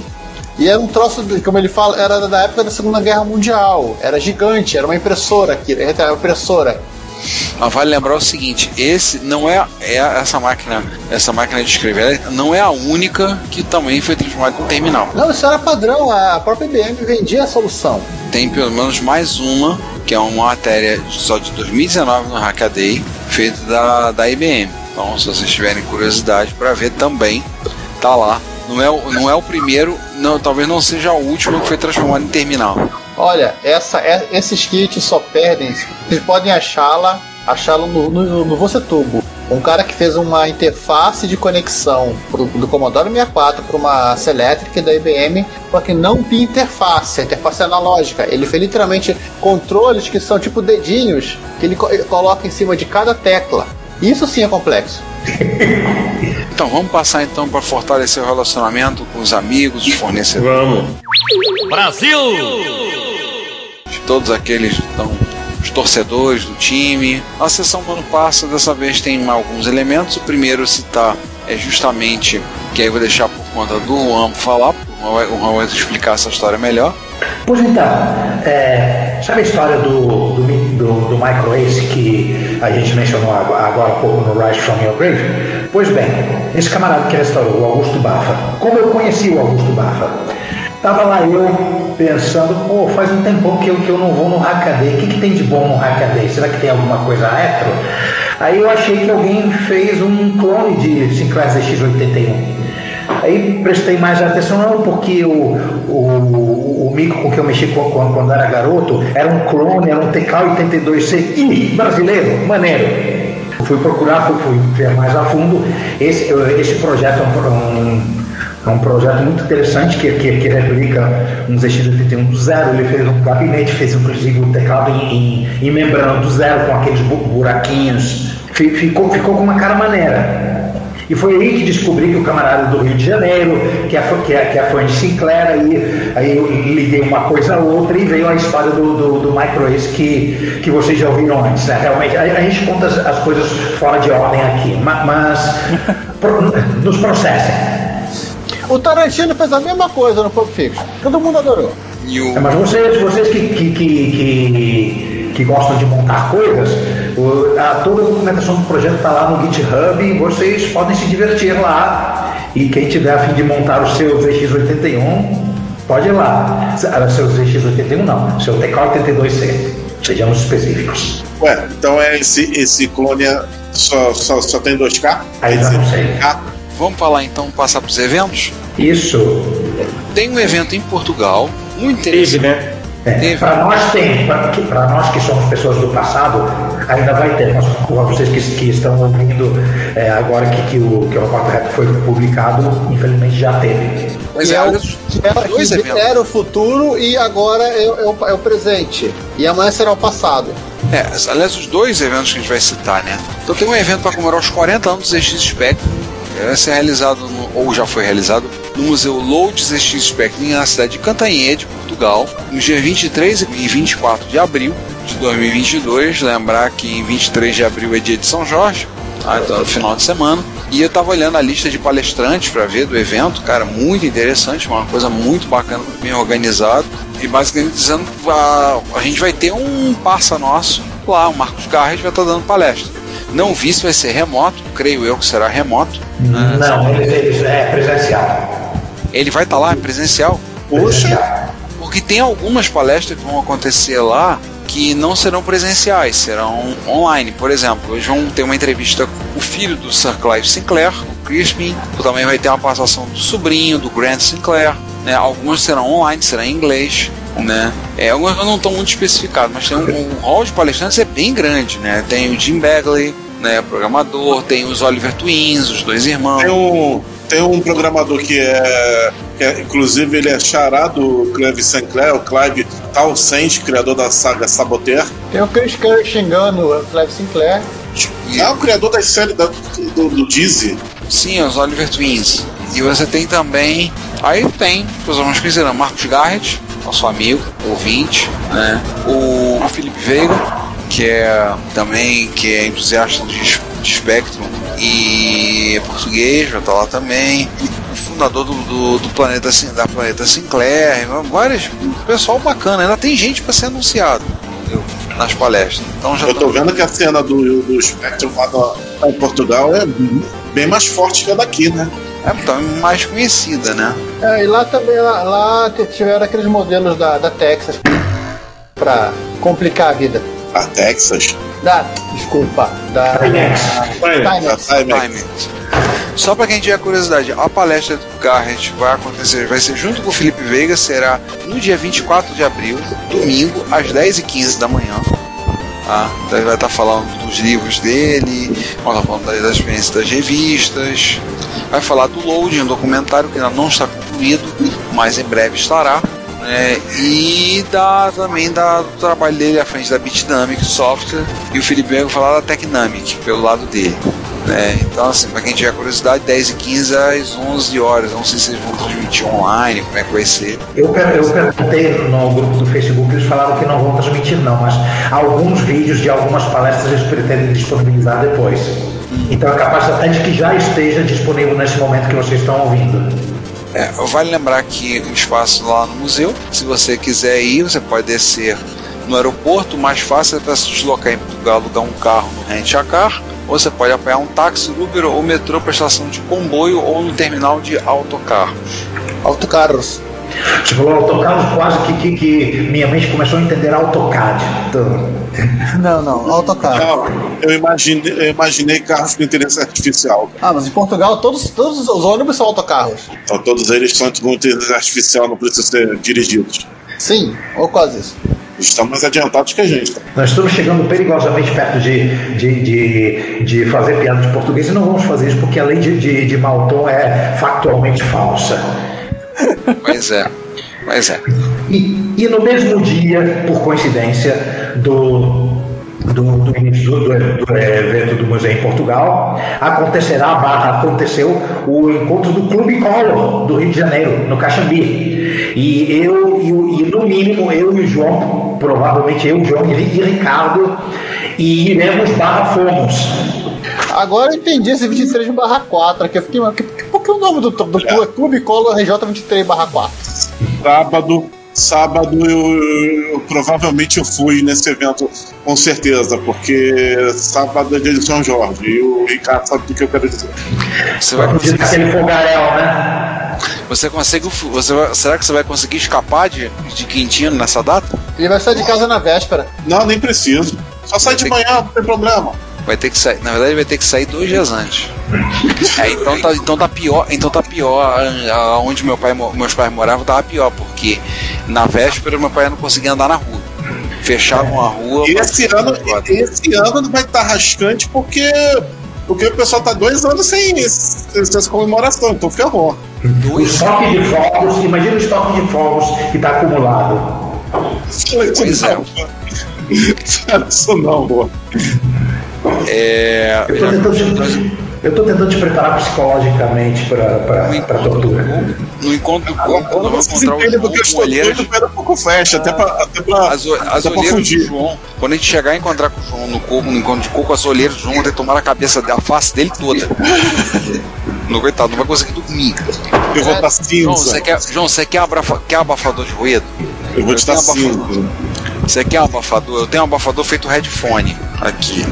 Quer um Boa. abafador? Sim. Tá. Se tiver, mais, se tiver mais de um par, eu tenho abafadores, você pode comprar em lojas de material de construção. Ó, é, ó reto, porta reto também é cultura. É, também é utilidade, na verdade, é cultura e utilidade doméstica. Você pode comprar em lojas de material de construção, algumas lojas maiores. Eles têm uns abafadorzinhos de ruído que você amassa, parece uma bolinha, né? Da 3M, é amarelinho, você amassa e mete dentro do ouvido. Corta bastante o som. Viu? Pessoal, independente do. Ou você independ- pode fazer que nem o Ulisses ou barra Odisseu e colocar cerca e, se amarrar, e pedir para ser amarrado no mastro do navio. Não, não é ele não. São os, Pessoal, os remadores. independente do, independente do seu, do seu time, credo, raça, religião, ou, ou o que for, cultural, não soltem fogos. Só Vai ser um pandemônio. Aí vai ser um bom motivo pra gente se encontrar lá no não soltem fogos. Lá no encontro de coco. Pessoas É, idosas agradecem e principalmente nossos queridos animais que as pessoas tanto adoram, mas tanto não ignoram que o, que o, que o cachorro tem seis vezes a, a audição do ser humano e o gato tem oito. Meus alunos também, que também, meus alunos também agradecem, eles também Fora- sofrem. Não- Fora outros, fora outros animais também, de aves, hamsters, tartaruga, o que for. Acho alunos, que, eu acho que só peixe, acho que só peixinho de aquário escapa. Exceto se você soltar os fogos dentro do aquário. Ele tá- É sacanagem, pode pescoiar. Mais um encontro de. Mas voltando à questão do encontro, o encontro está sendo realizado lá pelo Daniel Campos, né? Sim. Vai ser lá no Caxambi, então eu tô pretendendo ir dar uma passada lá para visitar, para ver, para dar um oi para ver como é que é. Uma vez eu cheguei lá, viraram pra mim e perguntaram: "O que que você tá fazendo aqui?" O pessoal, MSXero lá, eu falei: "Vim a paisana". Eu vim a paisana, vim, vim, vim me divertir um pouco. De vez em quando é bom participar do encontro dos outros que você não tem que estar esquentando a cabeça com a organização. E você também não vai, você também não vai levar bico nenhum, com certeza, né? Ao contrário de mim, que eu sou tandizeiro total. Né, eu tô pensando, eu tô pensando em. Eu já andei pensando em levar o Hotbit que eu tenho com, SM, com SMX HB. É. Tô pensando em levar isso. Qual é o, o, hein, aí você aproveita você bota o, o Basic verde. Qual é o color mais próximo do, do color do coco, Juan? Como é que é? Como é que é? Repete a pergunta. 12,3. Se mais próximo ao, ao, ao verde do coco do MSX. Cara, não me pergunte de cor de MSX. 12,3,1. Obrigado, Nossa, Giovanni. Color Já, já, faz, 3, já, faz, já faz o set prompt aí, ô. Ah, não, tu vai levar MSX1. Não, vou levar, o- vou levar o SMX HB. Ah, então beleza, faz o set prompt aí, deixa ele verde. Tem que depois eu vou fazer esse teste mesmo. Existe um programinha que saiu, se eu não me engano, numa, numa microsistemas, não sei o número. Você digita, um programinha bem pequeno que deixa o cursor do MSX brilhando igual do coco, lá, passando as cores, sabia disso? É um programinha que eu escrevi alguns anos atrás, tá perdido em algum canto, cara. É sério? É capaz de ter sido Giovanni, rapaz. Eu, eu, rodei um, eu rodei um programa do Giovanni muitos anos antes de conhecer o Giovanni, cara. Não, não, não, eu fiz recentemente. Ah, seu. Esse é o som da frustração. Com certeza. Então, assim, gente, quem puder, vocês já terão ouvido, a gente vai ter colocado coisas no nosso estragão, tá? Com Eu certeza vou, temos. eu vou levar coisa, vou levar coisas legais do universo coco, hein? Aliás, pessoal, é, muito obrigado que vocês estão. Só um parênteses para os nossos ouvintes. Muito obrigado a todos que estão assinando o nosso canal e nosso Instagram. Tá? De vez em quando a gente tem postado algumas coisinhas, né? Algumas piadas cretinas, né, Juan? Ah, que? Como? Ah, não sei nada disso, não. É, servimos bem para servirmos sempre, né? Concordo. Voto com o relator. E, mas acompanhando a gente lá, a gente, na medida do possível, a gente tá mexendo com essas tecnologias mais novas, mais avançadas, sabe? A gente tá aos pouquinhos colocando algumas coisinhas lá, acrescentando, botando. Tecnologia super avançada. É, Instagram é muito. Esse negócio de estragão é muito avançado pra gente, muito avançado pra mim. É, é muito, muito recente pra mim. Então. Temos comentários. Vamos nos comentários. Nos comentários, com certeza. Então, no, no episódio 128, onde nós Opa. falamos da. Onde nós falamos da Escandinávia, né? Falamos de computação, nosso, nosso episódio geográfico do ano. Escandinávia. A Escandinávia, a terra que deu o mundo à escada. Meu É. Deus. nós tivemos que ouvir essa.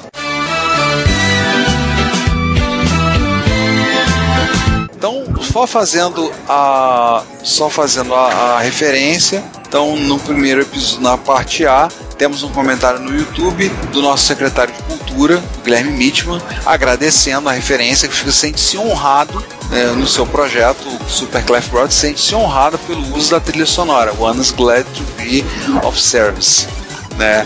O ele colocou. Para quem não entendeu, quando a gente tá us- eu tô na edição agora dos episódios do podcast, Retrópolis, eu tô usando trilha sonora, estamos usando trilhas sonoras do projeto Superclef Brothers que o Guilherme Mitchell participa, tá? Então, no momento em especial, quando a gente entra com as nossas vinhetas, né, que vocês já conhecem, eu tenho colocado as trilhas sonoras, trechos das músicas dele. Né? Se você puder, assine o canal dele, é muito legal as músicas, tá?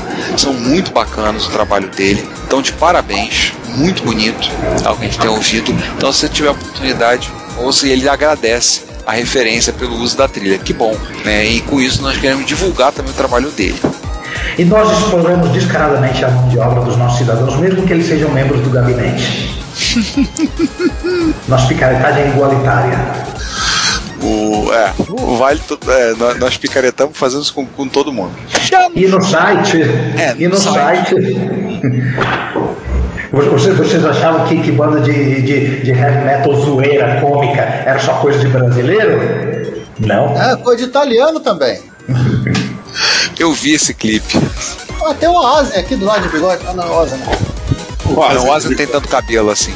Não, do lado, de bigode. O... Não, ele não tem tanto cabelo no- na cabeça. Não tem tanto pelo na cabeça. O... Pra quem for, vá lá nos comentários. Não vamos explicar, não. Vamos deixar pra vocês verem. Vá lá nos comentários e vê o vídeo que o Giovanni postou. Tá? Eu assisti isso aí ri um bocado. E aí temos o. Seguindo a minha zoeira, deixa eu seguir esse do quê? Tem o comentário do Marujo que passou um link que tá em. Dinamarquês. Tá em dinamarquês, uma língua muito fácil de ser entendida, com bolinha na letra A, de algumas máquinas, acho que da Dinamarca. Isso aqui vai ficar pro episódio da. que eu já vou explicar. Na sequência, obrigado, Marujo. Na sequência, aqui temos o comentário do Sérgio Duran, que, tá, que eu sei que ele tá morando na, naquela cidade lá que tem nome de loja de chocolate, Cacau Show, não, é, de- é Copenhague. Ele. Nenhuma das duas tá, tá bancando o podcast, aliás, tá? Uma, uma- uma pena isso. É, ele faz um comentário. Aproveitando a Páscoa, Copenhague, queremos chocolate. E a, ele faz um comentário sobre a, o fato da Dinamarca fazer parte da, da, da Escandinávia muito mais do que a Finlândia, que tá meio perdida lá. Inclusive, ele faz os comentários sobre o- a origem do logotipo do, do UF e companhia. E assim vamos explicar né, o principal. É, se colocássemos a, a Dinamarca, a Dinamarca episódio, o episódio ficaria maior do que já foi. Né? E nós resolvemos deixar, deixar a, Dinamarca para literalmente aquela. o nosso próximo episódio do próximo ano, que será o resto da Europa. Então vamos falar de Dinamarca, de, Bélgica, de Luxemburgo, até da Itália, se der. Ele, quem tiver curiosidade de saber a história da questão do Bluetooth, eu incluí esse mate- essa referência, inclusive, não essa que o Sérgio Durante passou, mas eu já sabia dessa história, já tinha incluído isso no material didático lá da escola, que a gente fala do padrão Bluetooth e tudo, a gente inclui, eu incluí. Aquele negócio que não funciona. Ah, comigo funciona direitinho, cara. Tem um pessoal que sofre para fazer o fone de ouvido funcionar. E Ah, mas é um fone de ouvido, microfone. mas é um fone de ouvido esquisito, né? Eu não tenho vários problemas, assim. O, pelo menos que eu uso muito Bluetooth com o som do carro. E a caixinha É, de eu, não, eu não tenho problema nenhum com o Bluetooth, porque eu raramente uso. Até, até tá desligado aqui no computador. Uso uma vez na vida, outra na morte, quando alguém precisa transferir um arquivo para mim, eu vou habilitar o Bluetooth no meu celular, aí você manda, pá, mandou, pá, que nem preciso mais, qualquer coisa a pessoa manda por WhatsApp, tá tudo certo. É, eu uso muito Bluetooth no caso para caixa de som e para basicamente ouvir som. Caixa de som, o fone de ouvido, no caso meu fone não teve jeito, tá com defeito mesmo, vou ter que jogar ele, descartar ele de uma forma apropriada. O único fone de ouvido que eu tenho sem fio, por isso que eu fico sempre com fone Jogar pela janela. É, eu, por isso que eu tenho fones com fio, mas eu uso muito por causa da caixinha de som e uso muito no som do carro. Pra mim tem funcionado direitinho. Mas é interessante a história, né? Do Bluetooth que ele falou, né? Do- As runas. das runas e, e tudo vê a origem do, do Howard, Howard Bluetooth, né? Howard Blatland. Eu não sei como é que fala. Como é que é a pronúncia do Arco Polinski? Blatando mesmo, né? Então. Que era, que era conhecido, tinha o péssimo hábito de não escovar os dentes, por isso tinha dentes azuis, de tanto É. limo. Então, passando para a parte B, os comentários, só tivemos comentários no, no, no YouTube. E aí, o Mário Nunes veio, comentou, botou lá primeiro. E o Guilherme Mitman colocou, né, o First é sempre engraçado. E ele depois vem dizer assim, ah, vem pra, pra bajular o. Pra bajular esse pobre editor, pra dizer assim: vim aqui dizer que o cara que edita o podcast faz um serviço bem feito. É, você acha que puxar, o- você acha que puxar o saco do governo va- vai te, vai te dar alguma vantagem? Tá certo, vai sim. Acertou, otário? Vai ganhar mais trabalho. Tem uma, uma- Só um comentário extra com relação a esse episódio que foi muito interessante de fazer, que é o seguinte, é, eu até agora não consegui entender se os suecos são totalmente sem noção ou são totalmente picareta. Porque os caras combinavam as coisas e faziam o contrário. É. Não, e outra coisa muito curiosa desse episódio que a gente comentou depois que a gente gravou, né, Giovanni? Que era o episódio, foi um episódio talvez o mais contemporâneo nós fizemos, né? A gente falou de um monte de coisas, de referências, e, e acabaram acontecendo, e coisas que a gente Tem treta, inter- tem treta internacional, tem de tudo nesse episódio. Tem treta internacional e treta que começou naquela época e voltou agora, que a gente Aham. tá semelhante agora. É muito doido. Assim. Agradecemos, nós agradecemos a Vladimir Putin por ter melhorado a contemporaneidade do nosso episódio. Caraca. quer dizer que teve, quer dizer que, teve que, que ter uma guerra pra gente entrar no contexto. É, Assim, foi, literalmente foi na, na sorte, assim. Nós somos picaretas e sortudos. Quem diria, né? Alguma coisa teria que ser sortudo, né? Mais picareta do que sortudos. Sempre assim. Ah, com, Somos certeza, sorturetas. Ah, com certeza. Mas, Juan, já que você não participou do, do- dessa gravação, você chegou a ver o link desse Conx 35 aí, que é um computador até bonitinho, Nem só que, ba- só que baseado no Cosmo, no, no Cosma, que é RSA? e ele é baseado, eu conheço, eu já vi esse cara, ele é baseado no Cosmac. Eu já, gente, Cuidado ao pedir, ao pedir é, hambúrguer com X, porque de outra vez eu vi, eu, eu vi numa lanchonete, pediram hambúrguer com X, o cara pegou uma caneta pelota e escreveu um X no pão, cara. Meu Deus! é, mas esse, esse, esse, esse hambúrguer aqui em particular, acho que é do, do McDonald's, né? Porque é Cosmac. É o Cosmac. Tem que falar Cosmac. É. Então, peça bem especificado, não é hambúrguer com X, é com queijo. É, mas ele, ele é com, com 1802. É, esse é o tipo da máquina que nos meus tempos de, de comprador compulsivo eu, eu, eu correria loucamente atrás dele no eBay. Uma queime um ponto de força de vontade, meu irmão. Força, resistir, resistir. Eu, eu superei esse vício, eu superei o vício, eu superei o vício, eu superei o vício. Não se preocupa, não tem nenhuma venda no eBay agora. Ufa. Porque o problema do, do, do, do- do vício é é a. E tem. Puta que pariu. Ai, Deus! Não faz isso comigo. Eu vou falar o seguinte: tem e tamo, tamo na, tá na base dos quatro dígitos, então esquece. De dólar? Quatro de real. É, mas já é. Já, já, já, sei lá, 1.700 1.700 reais.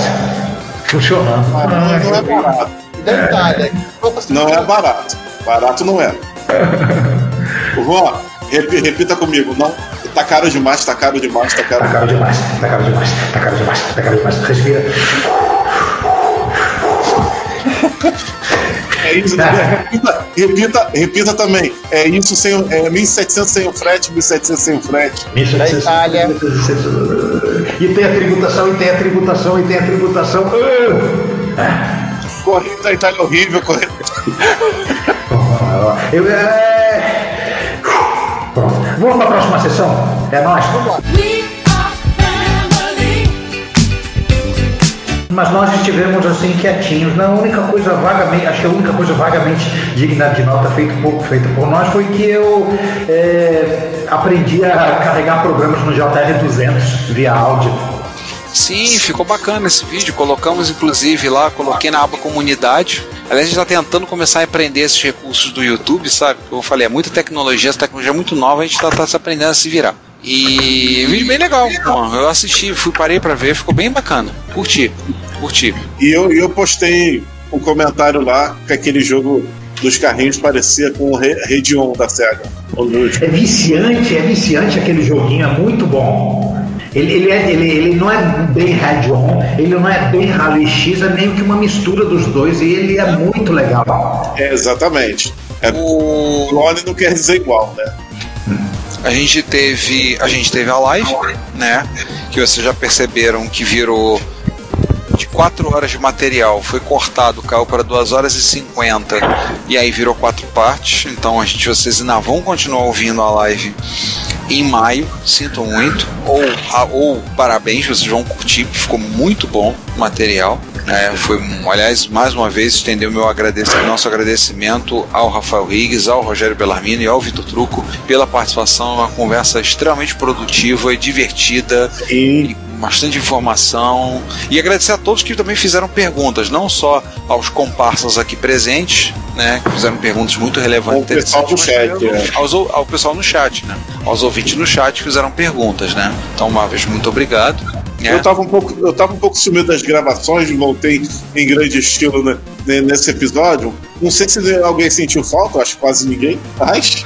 Não, ficou bom, não, ficou muito bom. E foram boas, foram todas foram perguntas pertinentes, né, foram perguntas interessantes. Sobrou até pro Putin na história. Né? A gente perguntou: será que a crise dos chips está agora com a guerra a Rússia-Ucrânia vai atrapalhar? O Rogério virou e falou assim: não, já estava ruim antes, já estava muito ruim antes. Não vai mudar nada, não. Pior acho que tá, não fica. Olha, esse papo de pior tá não fica, fica. É, só, é só tiririca. pode piorar. É, nunca duvide da capacidade do ser humano de fazer besteira. Exatamente. É só o tiririca que, que acredita nessa. Não, nunca duvide da, da capacidade da, da, do da capacidade do universo de piorar as coisas. Ah, posso, Isso é verdade. posso, posso comentar? Posso comentar uma coisa sobre comunidade que, que foi curiosa? O primeiro de abril desse ano na comunidade MSXeira foi Palhada City. Como todos os outros primeiros de abril. Não, não, não. Teve primeiro de abril que foi, que foi Zorax 2, teve primeiro de abril que foi MSX3. Teve, não foi Assim, não. ah, é, olha, olha, eu vou. a gente- Isso é outra coisa que a gente tem que voltar. A- Além de voltar com os encontros presenciais, a gente tem que voltar com o primeiro de abril. Tem bastante tempo até o próximo primeiro de abril. Deixa comigo, eu vou, eu vou pensar em, em- em alguma coisa bem assim, bem trolante. Deixa, deixa comigo, deixa comigo.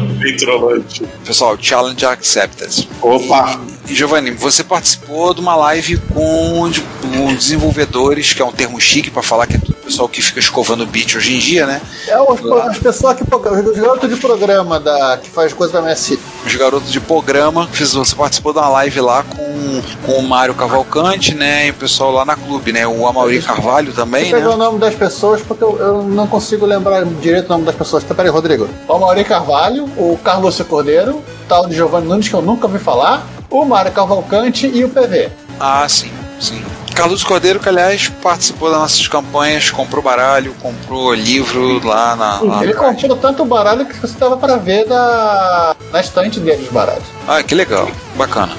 E você participou, como é que foi essa live aí? Ah, foi interessante, pessoas nós falamos do basicamente dos jogos que, que, é, foram incluídos na Gold Disc 4, né, que estava ligada com a a, a, a, dessa- a, a última edição da, da Clube MSX, É, Clube 14, se não me Clube engano. 14, né? E cada um explicou um pouco sobre o processo de desenvolvimento, o que que faz, o que que utiliza. Foi bem interessante, é bem para trocar figurinha mesmo. Aliás, parênteses, assim, para quem tiver interessado, vai acompanhar, a MSX Dev desse ano tá liberada para Vale MSX, não vale só Olha até MSX. jogo de amiga. Oh, que isso? Não, peraí. Aí também, aí também nem, nem tanto, né? Mas assim, é, tá liberado para MSX2, 2 Plus e. É, o que não pode é um esculacho. É. Eu, inclusive, eu tô, inclusive, eu tô falando com uma certa pessoa que fez um joguinho bem, bem legal, em Basic, bem bacana pra MSX2. Tô falando com ele, porra, transforma-se em ROM, cara, manda pra MSX Dev. Bota lá em MSX Dev. Vocês falaram brincando, mas sabe, você sabe qual foi o, o, o jogo do momento pro Amiga que lançaram recentemente? O jogo Wordly. Não, que não Quê? entender. Não, Nightmare. Lançaram não. Nightmare pro Amiga. Liga não, estão portando. Fala, Ricardo, fala, Ricardo, com quantos anos de atraso mesmo? 80, faz as contas aí, 86 2022. Ou 86 2022. Faz a conta. 36 anos. Vocês estão falando, vocês estão falando, mas para o Ricardo Wilmers da RWS Gamebox está lançando em cartucho para lançamento, novidade para Master System, Nemesis, Chevios e Micro Chevios. É o Micro Chevios, verdade, é o Micro Chevios. É, aquele, da- aquele da Zemina de MSX1. Não é o Fardrout Saga. É, Vou não é o explicar Fardrout. depois por quê. Não, não, eu já vi que não é o Fardraut Saga. Quando eu bati o olho, eu falei, não, não é o Fardraut Saga. Não, vou explicar o porquê, é porquê agora, melhor Não dizendo. cabe. Gente, é só jogo de MSX1 que dá pra portar pro Master System. Jogo de MSX2 não dá. É, teve, Dá, gente, mas vai ter um trabalho. teve gente que teve gente Só que jogo Frank pra, pra, pra System, pô. Ô, João, ó, vou contar, vou contar um segredo que ninguém fique sabendo. O, o Chevy do MSX2 usa Screen 4. Então, tecnicamente, seria fácil- razoavelmente fácil de portar. Mas Mas aí- não, é, não, é pra, não, não é pra espalhar. Mas aí entra. Mas, a- mas aí complica a guerra. É, aí teve gente, teve gente que falou até se pediram assim, por que, que eu não porto o Kung Fu Master? Aí eu virei pro cara e falei assim, deixa eu te contar uma coisinha, cara. Kung Fu Master do MSX é feinho, tá? Eu Aí ele falou assim, mas- legalzinho.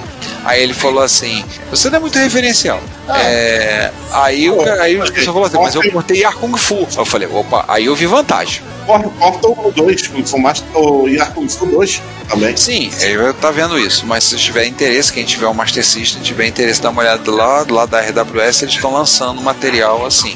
É, mas a gente já tá fugindo dos micos, tem que parar em videogame, né? É, isso aqui não é um Pois é. podcast sobre videogame. É verdade. Vamos encerrar então? Vamos encerrar. Ah, isso, aqui não, eu- isso aqui não é um podcast de videogame, mas eu, eu posso contar que eu tenho um Nintendo Switch?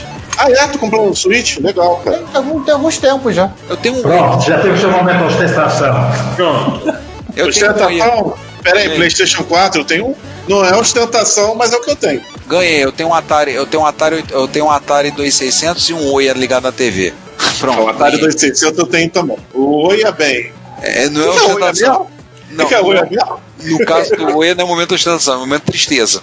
Pode ser. Tudo bem, cara. Poderia ser pior, podia ser o Zico. Ricardo, vamos, vamos tentar instalar o NetBSD no Will, só, só, só de raiva. O... Mas aí não é aonde? é máquina? Aí Gente, gente, vamos, vamos encerrar. É, precisa que não acabe isso hoje. Vamos encerrar. Mas Então qual tá, máquina gente. que a gente vai deixar a pauta? O gerador de pauta. Ah, não, isso aí. Não é... é mesmo? Não, mas a gente não gera pauta, já gera pauta do repórter retro? Não, não tem como. Não tem como, então deixa no. É, então isso aí a gente deixa- gera depois. Ah, então deixa, deixa quieto. No próximo episódio eu ofereço já um TR 200. Olha. Opa. Então, é isso aí. Vamos nos despedir? Vamos, Pessoal, né? fui. Até mais. Valeu. Foi um prazerzaço falar com todos vocês. Eu tô indo embora. Fui. Tchau. Pessoal, bom dia, boa tarde, boa noite. Eu também estou indo embora. Valeu, pessoal, e até a próxima. Tchau, fui. Aquele abraço, gente. Eu tô indo, já fui. A gente ainda vai se encontrar nos encontros ou já se encontrou. E esse negócio de, de viajar no tempo é confuso. E fui, nada irei. Então, gente, até mais. Vamos tentar organizar essa bagunça temporal que ficou essa gravação. Até mais. Nossos episódios também estão disponíveis no Spotify, Deezer e Apple Podcasts. E não se esqueça de assinar a Retrobit, a newsletter da Cidade dos Clássicos, para ter no seu e-mail toda sexta as últimas notícias do mundo da retrocomputação. Fale conosco nos comentários das postagens pelo e-mail contato@retrópolis.net.br e visite o perfil Retrópolis nas redes sociais. Como sempre dizemos, seu comentário é o nosso salário. Obrigado por sua audiência e até o próximo episódio.